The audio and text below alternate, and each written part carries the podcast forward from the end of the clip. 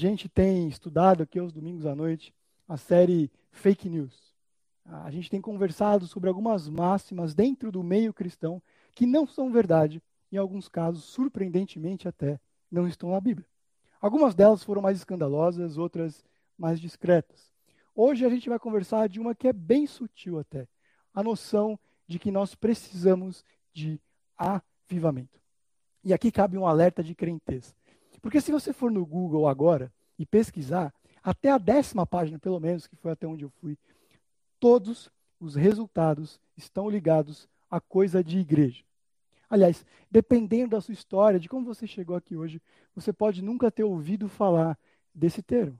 Em uma pesquisa rápida, nessa até a décima página, a melhor definição que eu encontrei é a seguinte: que avivamento é a renovação espiritual coletiva que gera mais fervor e dedicação a Deus.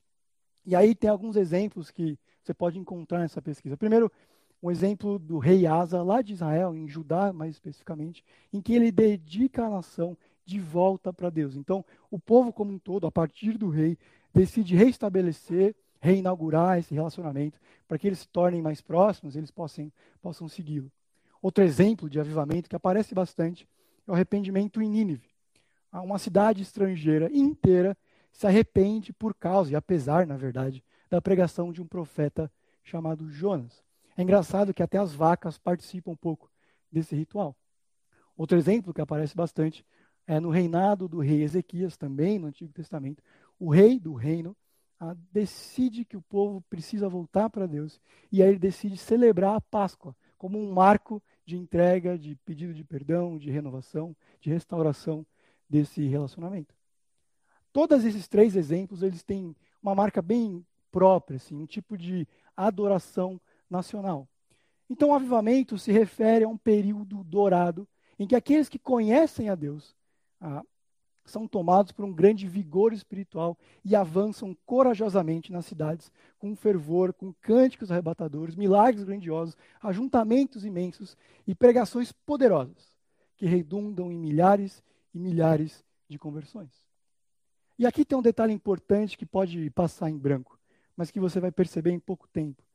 A palavra em si, avivamento, não existe na Bíblia. O que, para ser sincero mesmo, não é um problema, porque a palavra trindade também não está lá. Mas, ao contrário do primeiro, avivamento não explica um claro conceito bíblico. Ah, e nem está ligado muito na ideia que hoje em dia a maioria dos cristãos tem desse termo. O mais próximo que o Novo Testamento traz de avivamento acontece quando um pequeno número de discípulos de Jesus se transforma em uma multidão de cerca de 5 mil pessoas, depois apenas de duas pregações de Pedro. Mas o interessante, para falar a verdade, é que esse fato, essa, esse grande crescimento inesperado, não ganha muito destaque. Ah, quanto ao avivamento em estádios, aqueles que hoje a gente vê muita gente desejando e, ah, as pessoas querem, a gente vê na Bíblia uma vez, para falar a verdade. Tá pronto? a gente tem um imenso teatro, a gente tem uma multidão gritando por, por quase duas horas. Grande é Diana dos Efésios. Amém? Ah, essa história está em Atos 19. E quando a gente lembra dos exemplos do Antigo Testamento, para ser sincero e com muita calma, a gente percebe que pouco tempo depois, esse mesmo povo, avivado pelo Espírito de Deus, pela iniciativa dos reis ou do profeta, em pouco tempo eles voltam para a idolatria, frieza espiritual e paganismo.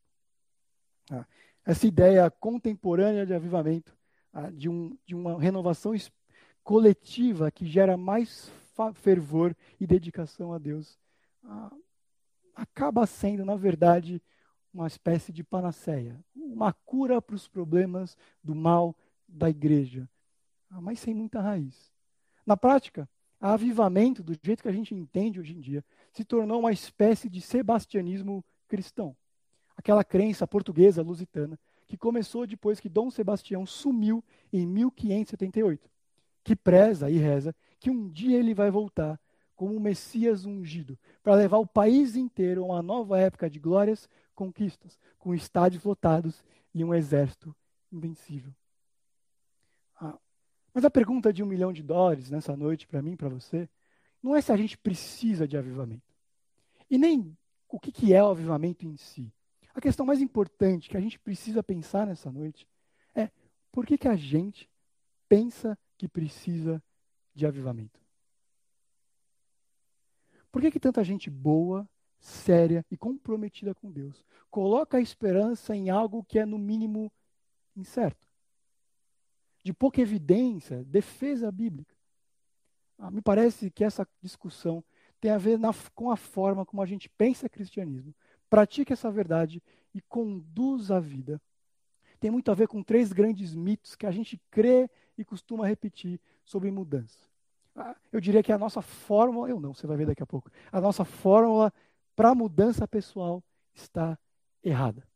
Ah, em um artigo chamado As Três Maneiras Mais Poderosas para Mudar Alguém que Não Quer, e o coautor do livro Mude Qualquer Coisa, David Maxfield, ele traz alguns dos exemplos e os erros mais comuns que as pessoas e nós cristãos podemos identificar muito bem quando a gente pensa em mudança pessoal.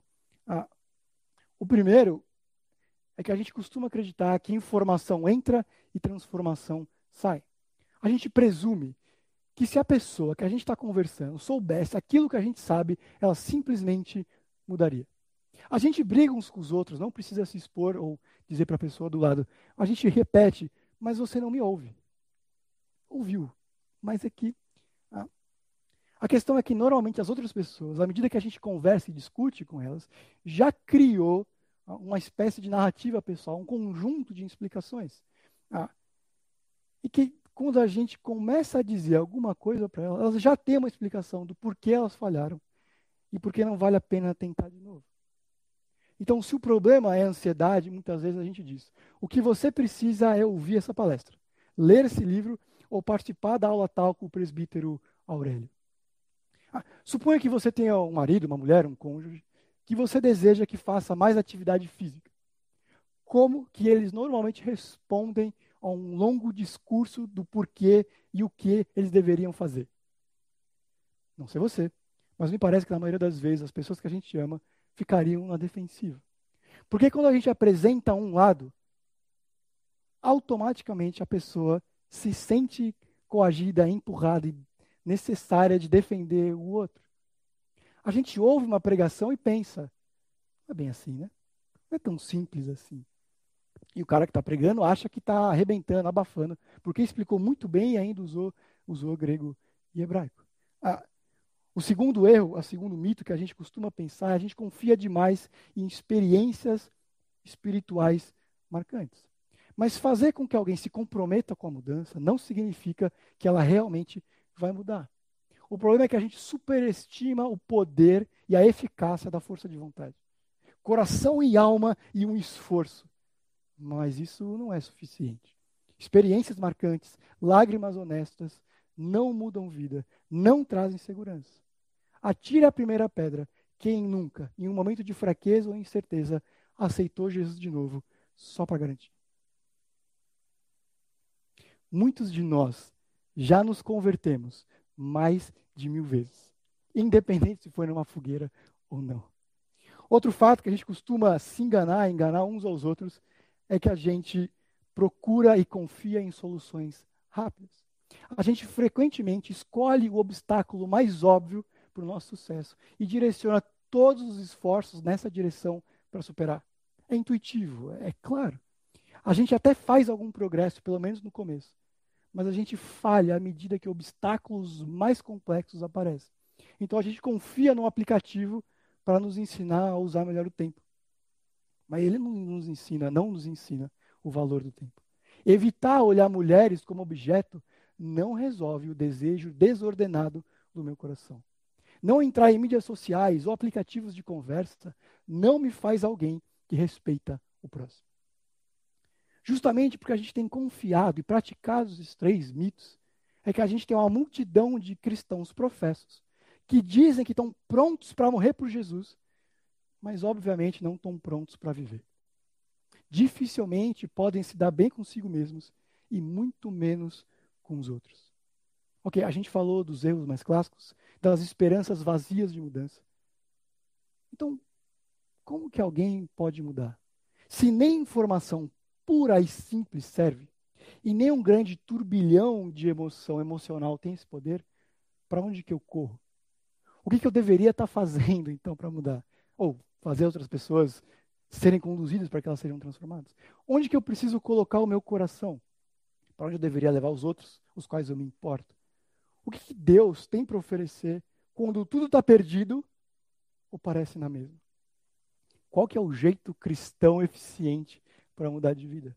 Como que eu posso saber que Deus está nas minhas lutas, as quais eu estou há tempos tentando vencer e ainda não consegui? Ah, então hoje a gente vai conversar sobre as duas principais ferramentas, maneiras, métodos ah, que Deus manifesta a presença dele na minha e na sua vida para nos mudar, moldar e que pode trazer uma vida nova para qualquer pessoa. Eu te convido a abrir, acompanhar, seguir a gente em Salmos capítulo 1, dos versos de 1 a 6. Salmos capítulo 1, dos versos de 1 a 6, diz assim: Como é feliz ou bem-aventurado, dependendo da sua tradução, aquele que não segue o conselho dos ímpios, dos ímpios, não imita a conduta dos pecadores, nem se assenta na roda dos zombadores. Ao contrário, sua satisfação está na lei do Senhor, e nessa lei medita dia e noite. É como a árvore plantada à beira das correntes, dá fruto no tempo certo e suas folhas não murcham. Tudo o que ele faz prospera. Não é o caso dos ímpios. Eles são como a palha que o vento leva. Por isso os ímpios não resistirão no julgamento, nem os pecadores na comunidade dos justos. Pois o Senhor aprova o caminho dos justos, mas o caminho dos ímpios leva a destruição. O salmo ele começa, dependendo da sua tradução, com bem-aventurado. E a gente tem um entendimento por demais espiritual desse termo e dessa ideia. Porque bem-aventurado significa e demonstra um cenário ideal, a melhor vida possível. E quem que é bem-aventurado? Quem é feliz desse jeito? Aquele que faz algo ou aquele que não faz algo ao passo que se dedica à meditação. A pessoa feliz, a pessoa bem-aventurada, aqui em Salmos, é alguém que não segue o conselho dos ímpios, nem se detém no caminho dos pecadores, ou ainda se assenta na roda dos escarnecedores. Mas, ao mesmo tempo, o seu prazer está na lei do Senhor, e nela medita dia e noite. São duas vidas diferentes e claramente dois destinos alternativos. O justo é como uma árvore, o mal como a palha, que está no caminho, inclusive, da destruição. O justo será conhecido, atendido e protegido por Deus. Não parece, mas é uma discussão das coisas ou sobre as coisas que a gente ama e faz sentido. Lá no Novo Testamento, João, capítulo 3, versículo 19, diz o seguinte sobre Jesus: A luz veio ao mundo e os homens amaram mais as trevas do que a luz. A humanidade pode ser separada por onde encontra alegria, prazer e satisfação. Na revelação de Deus ou nas coisas do mundo. Ah, o salmista fala em uma árvore, dar fruto e prosperar. A gente vai entender isso com calma. Tudo isso por meio, por causa da meditação. E aqui tem um ponto. A gente precisa descartar a noção contemporânea de meditação antes que a gente consiga pensar aqui. Normalmente, o que a gente pensa sobre meditação é um estado mental, talvez a repetição de algumas coisas. Em linhas gerais, significa esvaziar a mente, se abrir ao universo e ouvir a si mesmo. No caso bíblico, é alguma coisa bem diferente disso. A proposta é encher a mente com a palavra de Deus, que serve como uma mediadora da presença, da vontade dele. É algo no sentido de fixar a mente em uma verdade e falar ao coração com ela.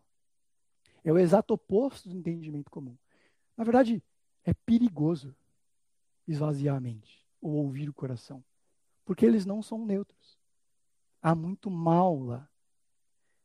Meditar, portanto, é o direcionado coração e mente a Deus. O resumo: meditação é falar a mim mesmo, não ouvir a mim mesmo. Mas também não é só estudar, é fixar a mente uma verdade, é falar ao próprio coração, até que essa presença, essa verdade fale comigo é algo que Jesus e os autores do Novo Testamento fazem muito e o tempo todo. Jesus, por exemplo, citou 24 livros do Antigo Testamento, pelo menos. O Novo Testamento repete cerca de 400 versículos. Quer dizer, Jesus, na cruz, cita um salmo. Se era bom para ele, o salmo diz que alguém que aprendeu a meditar é como uma árvore plantada perto de uma fonte. E mesmo que a maioria de nós, eu tenho certeza, não trabalhe exatamente com plantas, isso aqui faz muito sentido e é fácil de perceber o que ele está tentando falar. Qualquer árvore depende de chuva, certo?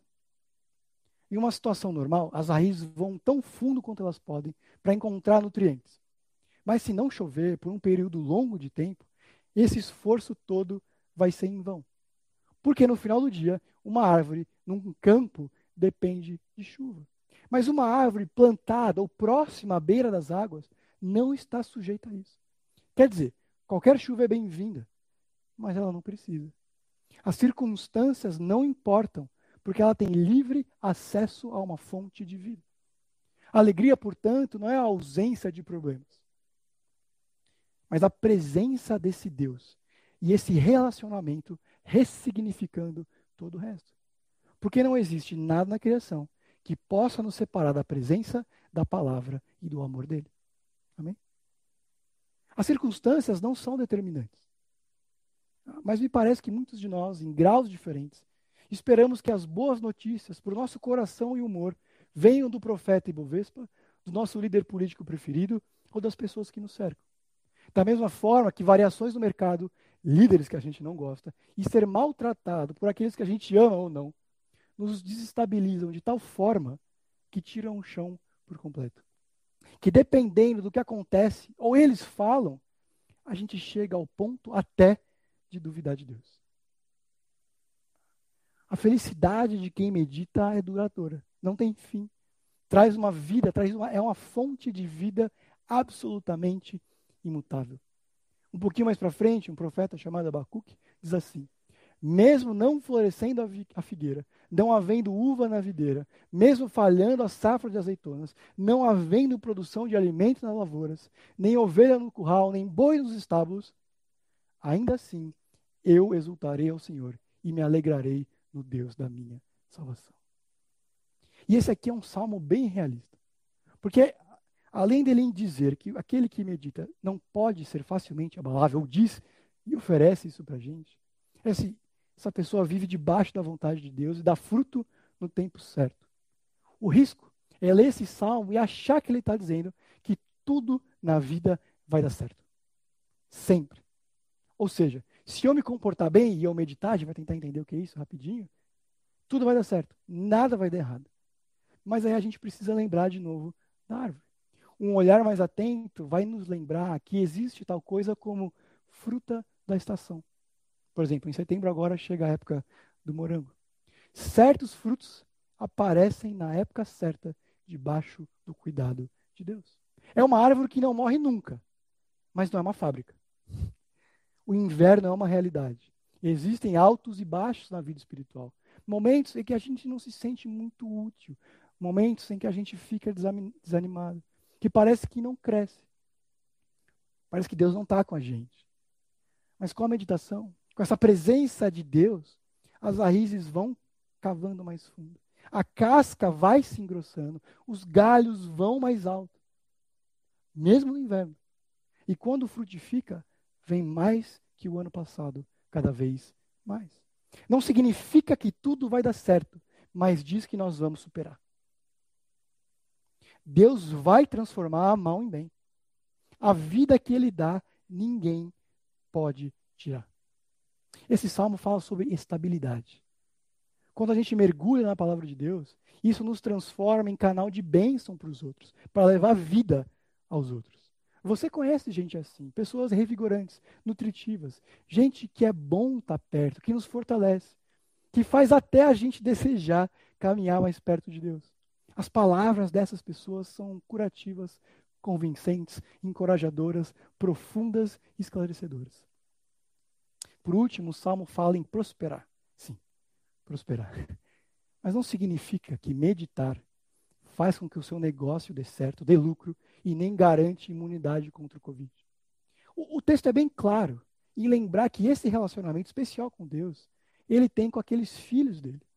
Lembre-se, Existem várias passagens nas Escrituras que dizem: muitas são as aflições dos justos. É uma realidade. Mas o salmo aqui está falando do privilégio, que será, por exemplo, como ele diz no final, ter a eternidade ao lado de Deus. E o descanso que é viver ao lado dele aqui. Meditação, portanto, não é um estudo, o simplesmente apre o aprender cognitivo das verdades de Deus. E também não é a sua oração, de dizê-las para Deus e pedir por elas. São os dois juntos. É sobre uma posição. É o refletir sobre o texto e perceber Deus trazendo luz sobre a minha e a sua vida, sobre as inúmeras áreas dela. O que a gente normalmente faz, e me corrija se eu estiver errado, e aqui eu estou confessando também, é que a gente lê o texto, ou ouve alguém falando, entende, quando entende, entende certo, e a gente ora sobre algum ponto. Mas eu acho que isso é parecido com estar com sede, encher a boca de água e cuspir. Pergunta: mata a sede? Não atrapalha. Talvez alivie, mas certamente não resolve nada. Deixa eu te mostrar alguns exemplos de alguns salmistas meditando. Salmo 42, 5. Por que você está tão triste assim, ó minha alma? Por que está tão triste assim dentro de mim? Ponha a sua esperança em Deus, pois o ainda eu ainda o louvarei. Ele é o meu Salvador. Ou o Salmo 103, dos versos 1 a 3, diz assim: Bendiga o Senhor a minha alma, bendiga o Senhor todo o meu ser, bendiga o Senhor a minha alma. Não se esqueça de nenhuma das suas bênçãos. É Ele quem perdoa os seus pecados e cura as suas doenças. Com quem que o salmista está falando? Não é com Deus, não é com os outros. Ele está falando ao próprio coração e mente. Ele não está lendo assim, legal, Deus perdoa, Senhor, me perdoe. É alguma coisa do tipo, e aí, alma? Pensa. Coração, reflita. Como é viver e como viver como alguém perdoado? Vai além de estudar. De novo, tem essa ideia da árvore e ela ajuda a gente a entender esse processo de alimentação. A considerar as Santas Escrituras como alguma coisa séria. Porque as escrituras, a Bíblia, a lei, que é o sinônimo aqui, não vão deixar de ser um apunhado de palavras, algumas ideias que parecem boas, se elas não tiverem autoridade sobre mim e você. Se elas não tiverem uma influência decisiva. Salvação só vai deixar de ser um conceito muito bonito, vida eterna, nova vida. A cruz só vai deixar de ser uma história de amor enquanto eu não me colocar debaixo disso. Se a gente tira as partes que a gente não gosta, a gente cria um Deus falso, ou uma falsa noção sobre o Deus verdadeiro. E não vai se alimentar disso. Não será alimentado e não encontrará vida. É impossível ter um encontro pessoal com Deus, mudança de vida, sem isso. A ironia é: se a gente não vê, perceber, enxergar e aceitar a palavra de Deus como lei, nós não veremos como amor. Se a gente não acreditar nela, nós não entenderemos ou perceberemos o amor que está demonstrado ali. Ok, como que isso funciona na prática? Pensa assim: árvore não é um cano. Um cano puxa água e tira água. Árvore tira água e do outro lado tem um fruto. Significa que meditação faz a palavra, a lei virar carne, um princípio, uma realidade. Obrigatoriamente nos força a pensar, calcular o que, que isso que eu estou lendo tem a ver com a minha vida, tem a ver com o meu trabalho, tem a ver com os meus filhos, com o meu coração, na forma como eu falo com os outros. Como que isso tem a ver com a forma como eu lido com o dinheiro? Administro o meu tempo e por aí vai. Martinho Lutero, um dos principais nomes da história da igreja, propõe o meditar da seguinte forma. Ele diz que a gente precisa descobrir a instrução, decidir adorar, fazer uma confissão e orar sobre o tema. Descobrir a instrução daquilo que a gente está lendo. Decidir adorar a Deus a partir daquilo que a gente tem entendido. Fazer uma confissão de como nós temos falhado com essa verdade que eu estou descobrindo e orar sobre isso. Na prática, se a gente estivesse falando sobre o primeiro mandamento, por exemplo, não ter outro Deus, a gente precisaria chegar na conclusão que o meu coração não deve confiar em qualquer outra coisa, riqueza, prestígio, sabedoria, poder e piedade. Que apenas Deus deve ser o lugar em que eu coloco a minha segurança. Em segundo, eu, em segundo lugar, eu agradeço a Deus por causa do amor infinito e da compaixão sem fim dele. Porque ele veio até mim de forma amorosa, paternal, sem eu ter pedido, sem eu ter convidado, sem merecer. E ele se oferece para ser o meu Deus. Ele diz que vai cuidar de mim. Ele traz conforto. Ele diz que é guardião dos seus filhos. Ele ajuda, traz força e oferece ajuda nos momentos de necessidade. Em terceiro lugar, eu confesso. Eu digo para ele quando, onde e com quem e no que eu tenho colocado a minha confiança. Ah, eu peço perdão por ter provocado a ira dele, pelos incontáveis atos de idolatria. Eu me arrependo quando eu penso e vivo de forma contrária. Não porque eu vou ganhar perdão, mas porque essa confissão vem me transformar. Quarto, eu oro, juntando um pouquinho de cada uma dessas coisas. Senhor, preserva o meu coração, para que eu não me esqueça e não seja ingrato, para que eu nunca possa buscar outros deuses, ou outro consolo nessa terra, ou em qualquer outra criatura.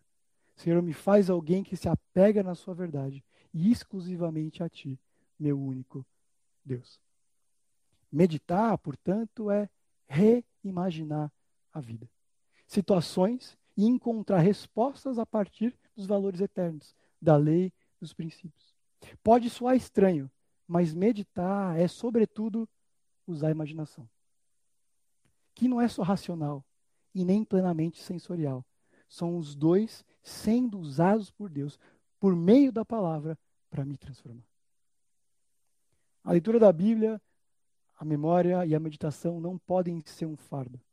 Mesmo que os nossos corações queiram outras coisas, deseja acessar logo, começar o quanto antes e adiantar. Isso é sinônimo e significado, exemplo da nossa dureza. Em um artigo que eu li recentemente chamado Eu Costumava Ser um Ser Humano, Andrew Sullivan, o escritor, diz o seguinte: Se as igrejas, os cristãos, viessem a entender que a maior ameaça para a fé hoje não é hedonismo, mas a distração, talvez comecem a atrair novamente uma geração digitalmente esgotada. Pergunta: Nessa nossa transmissão aqui, quantas vezes você olhou o celular? Deus nos deu mente e exigiu que a gente usasse. Dedicasse sem interrupções para entender e aplicar a palavra dele. Deus nos deu emoções que são igualmente essenciais para que a gente as empenhasse no conhecimento dele. Meditar é, sobretudo, vencer a distração espiritual, mas que também pode ser física ou mental. E aqui cabe o apelo: a gente precisa ler a Bíblia. A gente precisa ouvir as coisas de Deus. Mais do que isso, separar tempo, eu, Deus e mais ninguém, para meditar sobre as verdades eternas. Eu e as Escrituras. E isso muda a vida de muitas maneiras. E não tem outro resultado que não seja bênção. Que talvez não seja o que a gente gostaria, mas é bênção. Porque nós seremos transformados por Deus, pelo Espírito, a imagem de Jesus. No Novo Testamento, a gente consegue entender um pouquinho melhor o que é viver de forma próxima de Deus, se alimentar dele de forma mais pessoal. Perceber com mais clareza o como Deus da palavra decidiu agir no mais íntimo do nosso ser. A palavra continua sendo, as escrituras continuam sendo determinantes, e isso não muda nunca. Mas o risco é ter até anotado essa, essa condução de Lutero, por exemplo, que nos ensina a meditar, e achar que então depende de mim e de você. Que então basta seguir esses quatro passos, essa receita antiga da história da igreja, e eu nunca mais terei problemas para meditar. A verdade é que Deus, por meio de Paulo, nos convida a desejar viver intencionalmente perto dele. Em que o Espírito nos enche de tal forma que nos torna sábios e, portanto, capazes de meditar sobre a verdade divina e ser transformados por ela. A ideia é que a gente se esforce decisivamente para viver uma vida ao lado de Deus, para levar a vida ou Deus a sério. Assim, a mudança deixa de ser um desejo para se tornar uma realidade por Deus em mim. Uma realidade maior, melhor e mais certa do que qualquer avivamento. Para a gente completar aqui essa ideia, te convido a abrir em Efésios 5 a 15 e 18, que ajuda a perceber como que essa nova vida, esse entendimento que Deus traz para mim e para você acontece. Efésios capítulo 5, dos versos 15 ao 18. Diz assim: Tenham cuidado da maneira como vocês vivem. Não sejam como insensatos, como os ímpios, como a palha, mas como sábios, aproveitando ao máximo cada oportunidade, porque os dias são maus. Portanto, não sejam insensatos, mas procurem compreender a vontade de Deus. Não se embriaguem com vinho, que leva à libertinagem, e deixem-se encher pelo Espírito. O que a gente pode entender, aprender e ser conduzido pelo próprio Deus aqui é que nós precisamos viver ou desenvolver um estilo de vida que permita que o Espírito de Deus nos encha de tal forma que nos torne alguém sábios, alguém que pessoas que entendem a vontade dele. Então não depende da minha força de vontade, não depende das minhas decisões e não depende da quantidade de informação que eu consigo juntar sobre Deus. O que Paulo está fazendo aqui, Deus está tentando nos ensinar, é não fique. Ele faz uma comparação. Não fique bêbado, fique cheio, seja cheio pelo Espírito. A ideia é que qualquer uma dessas duas influências direcionam quem eu sou, o que eu faço e como eu penso. São influências externas que ganham, espaço aqui dentro e moldam quem eu sou, mesmo que eu não perceba. A ideia geral é não fique alterado ou, portanto, incapaz de calcular se o que eu estou fazendo com a minha vida é algo que agrada a Deus. Na verdade, a discussão pode ser até mais ampla. Existem várias influências. Algumas vão prejudicá-lo, prejudicá-lo, e outras vão te levar para mais próximo de Deus. Algumas alimentam a sua natureza pecaminosa, o mal do seu coração, a sua mente enganosa. Outras que transformam em uma árvore, uma planta que se alimenta da verdade, que dá fruto no tempo certo e prospera. Para ser honesto, e aqui cabe esse parênteses, a Bíblia não proíbe o álcool em lugar nenhum, mas encoraja, por diversas vezes, um olhar vigilante. Para algumas pessoas, o mesmo hábito de celebrar com gente querida, comemorar a amizade, pode ser tolice e completamente destrutivo. Por causa da, pessoa, da história da pessoa, por causa de alcoolismo, por causa da família, por causa do temperamento ou comportamento viciante. Se você jogar no Google, por exemplo, isso ajuda a entender álcool e cérebro. A pesquisa vai indicar que o álcool afeta um monte de coisas, mas uma das principais áreas afetadas é o córtex pré-frontal. Lá fica a capacidade, entre aspas, de tomar cuidado, de pensar, imaginar, reimaginar as múltiplas consequências das nossas mais diferentes decisões. Parte do que porque crianças são crianças é porque esse local ainda não foi plenamente desenvolvido. E é por isso que elas têm tantas ideias ruins. O álcool afeta justamente a parte do cérebro que nos permite pensar as consequências das decisões. E você não precisava do Google para perceber que bêbados não são gênios.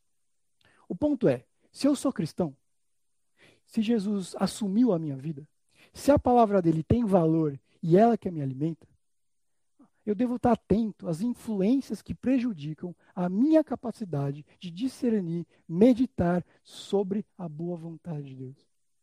Eu deveria viver uma vida da qual Deus faça parte e as coisas dele sejam prioridade. Eu não quero gastar muito tempo com o que eu vou falar agora, mas é um fato estatístico que alguns de nós, entre os que estão assistindo, provavelmente já tiveram ou têm algum tipo de problema nessa área seja por não perder uma oportunidade de consumir álcool ou investir recursos demais em algo assim. E uma sugestão válida, que eu falei da última vez, depois teve alguém que, que agradeceu, seja um tempo de abstinência, ah, de jejum, de por respeito a Deus e avaliação pessoal, ah, avaliar, tirar uma pausa, seis meses, semanas, anos, de não dizer para ninguém, mas por devoção a Jesus, reflexão pessoal e meditar a autoridade da palavra, descobrir se hoje eu estou sendo mais influenciado pelas coisas de Deus e pela lei, ou pelo álcool. Aliás, mesmo sabendo que o álcool enfraquece o nosso sistema imunológico e, portanto, nos deixa mais vulneráveis ao Covid-19, as vendas online de bebida alcoólica cresceram até 800% na quarentena, dependendo do site. Parece que é alguma coisa que a gente não vive sem.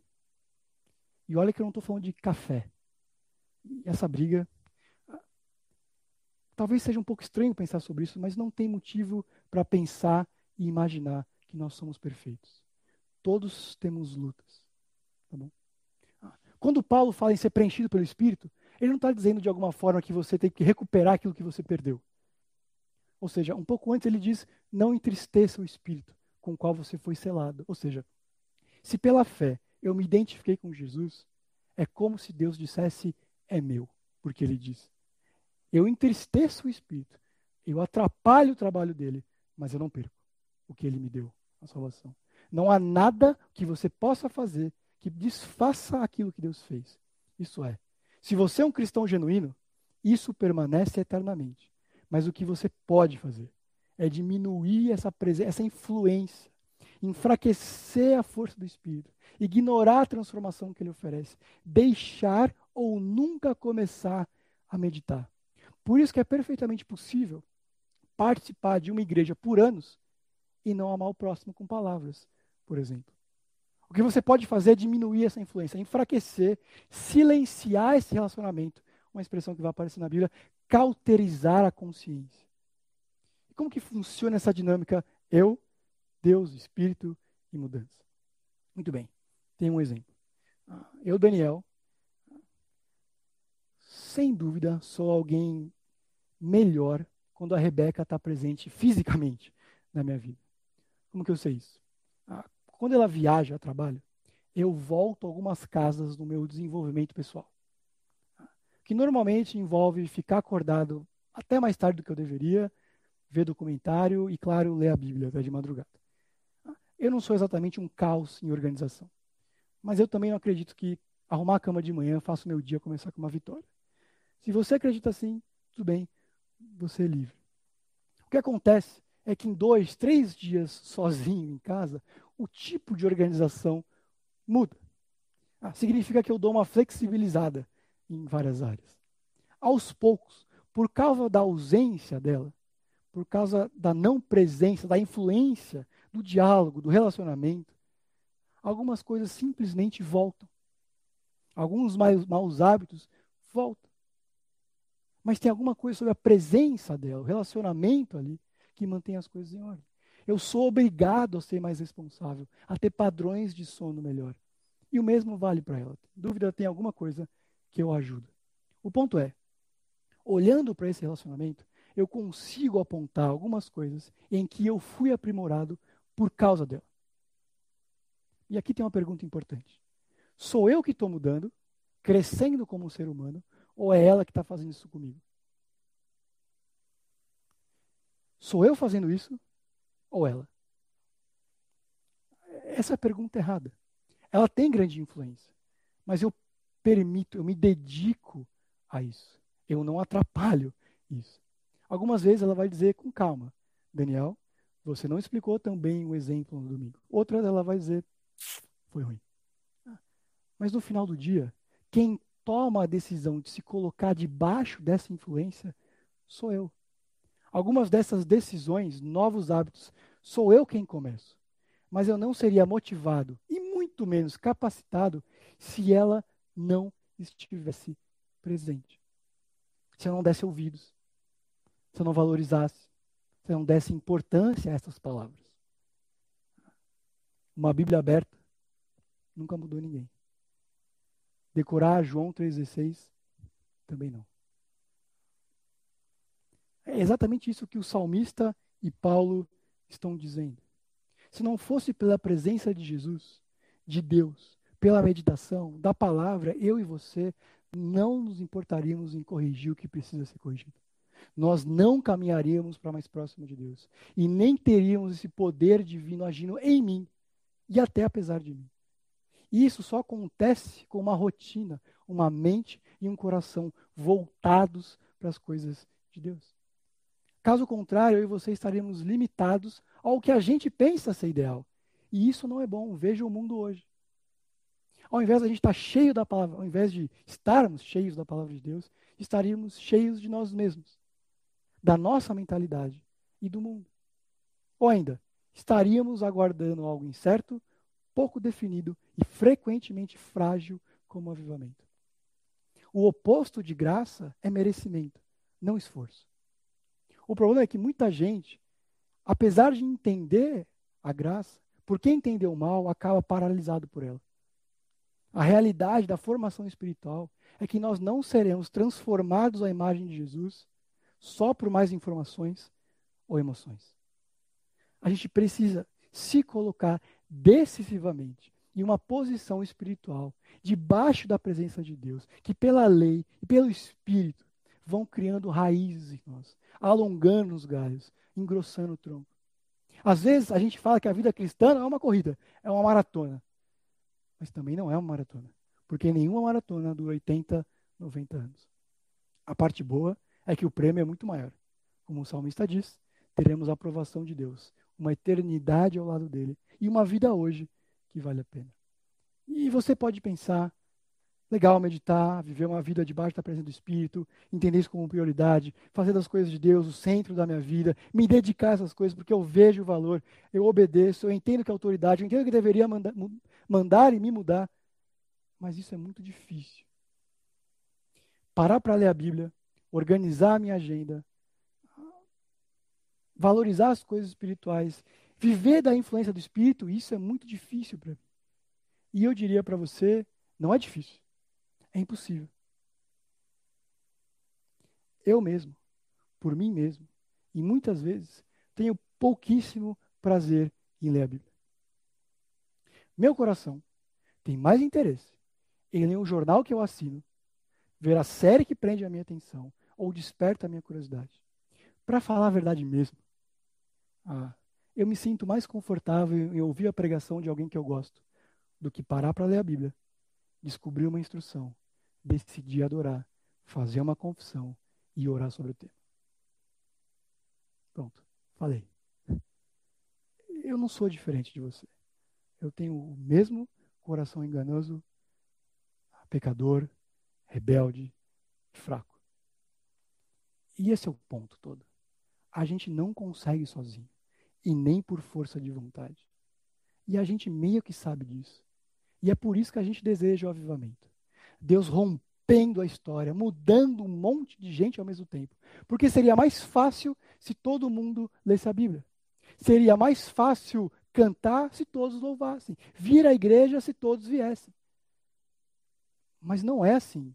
E nunca vai ser assim. Não desse lado da eternidade. Jesus não foi unanimidade nem nos dias dele, quanto mais agora. Esse é o ponto. A gente precisa de um novo coração. Esse coração que Deus entrega aos salvos, por meio de tudo aquilo que Jesus viveu, morreu e ressuscitou. De como essa nova natureza perde espaço e influência em favor da palavra e do Espírito. Não há mudança de vida parte do poder de Deus e da influência do Espírito. E mesmo aqueles que já têm isso, que já entenderam o sacrifício de Jesus na cruz, entendem a própria natureza, se renderam, confessaram essa ideia e têm vivido isso, precisam se livrar das distrações e dos maus hábitos para que Deus faça tudo novo e de novo. E é justamente nessa segunda parte que nós temos falhado. Ah, um autor cristão diz o seguinte: o cristianismo é frequentemente preenchido com os vampiros cristãos, que dizem a Jesus: Eu gostaria um pouco do seu sangue, por favor, mas não me importo em ser o seu aluno ou ter o seu caráter. Nós somos chamados a sermos aprendizes de Jesus, filhos obedientes de Deus, seres influenciados, transformados, conduzidos pelo Espírito. Palavra sem espírito é intelectualismo e não muda corações. Espírito sem palavra é, na melhor das hipóteses, emocionalismo e quase sempre sincretismo, uma mistura de várias coisas. Não à toa. Se a gente negligenciar a mente, a gente vai cair em todo tipo de erro doutrinário. Desonraremos a Deus, porque ele já disse como deve ser adorado e conhecido. Se a gente não tiver o coração, não importa o quão correta esteja a nossa teologia. Não eu, mas Deus diz: Esse povo me honra com os lábios, mas o seu coração está longe de mim. E para isso, eu tenho duas perguntas para nossa reflexão.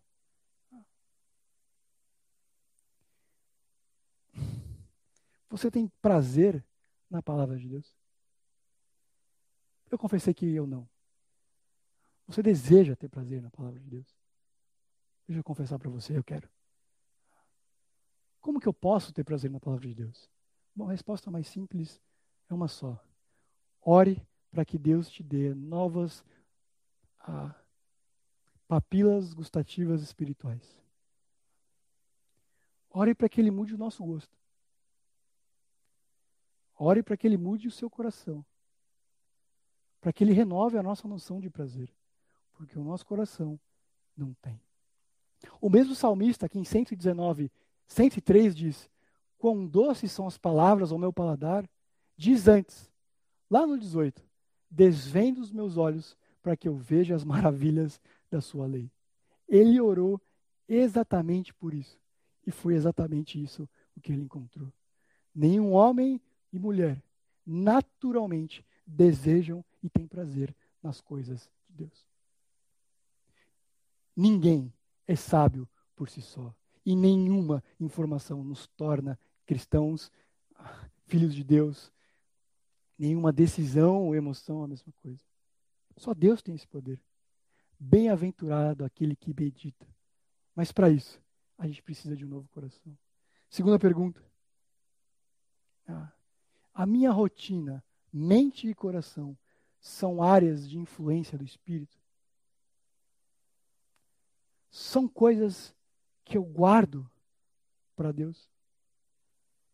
Ou tem áreas que ele simplesmente não toca? em que simplesmente eu nunca coloquei debaixo e diante de Deus, para que Ele mude. Que eu tenho resistido decisivamente, porque eu não quero nem ouvir a voz dele ali, porque se eu ouvir, com certeza eu serei rebelde. Agora eu só sou ignorante. Ser sábio é a consciência e o reconhecimento de que Deus participa e tem poder em todas e sobre todas as áreas da minha vida. Nenhum avivamento pode substituir o poder transformador da palavra de Deus e a influência renovadora do Espírito Santo, que estão disponíveis para aqueles que entenderam essa fé e que pela fé receberam o sangue de Jesus para serem feitos aprendizes, discípulos, alunos. Vamos orar. Senhor, obrigado porque o Senhor é uns bom que o Senhor tenha nos abençoado das mais variadas formas. O Senhor nos ajuda a ter um coração, Deus, que confia nas coisas certas, que não investe tempo e nem coloca o coração, as expectativas e esperanças naquilo que é duvidoso e incerto. Mas confia naquilo que não muda e tem poder, a Sua palavra, Senhor. Muda, Senhor, o nosso gosto. Muda, Senhor, as nossas expectativas, as coisas, as áreas às quais a gente tem prazer para poder redescobrir o quão bom é estar com o Senhor. Porque vale, vale mais a pena um dia com o Senhor do que mil anos em outro lugar. Senhor nos ajuda a ter um coração sensível, mas, sobretudo, que o seu espírito nos incomode hoje ainda, Pai. Nas áreas da nossa vida às quais nós temos resistido objetivamente à influência, ao poder do seu espírito. Para que a gente possa fazer questão, Deus, que o Senhor transforme, mude e renove, Senhor, as áreas das quais nós temos sido rebelde ou resistente. Nos dê, Senhor, um coração humilde, que deseja lembrar das verdades do seu coração, que não se distrai pelas mais variadas fontes, mas se dedica a conhecer o Senhor. Obrigado por tudo que o Senhor tem feito. Em nome de Jesus. Amém.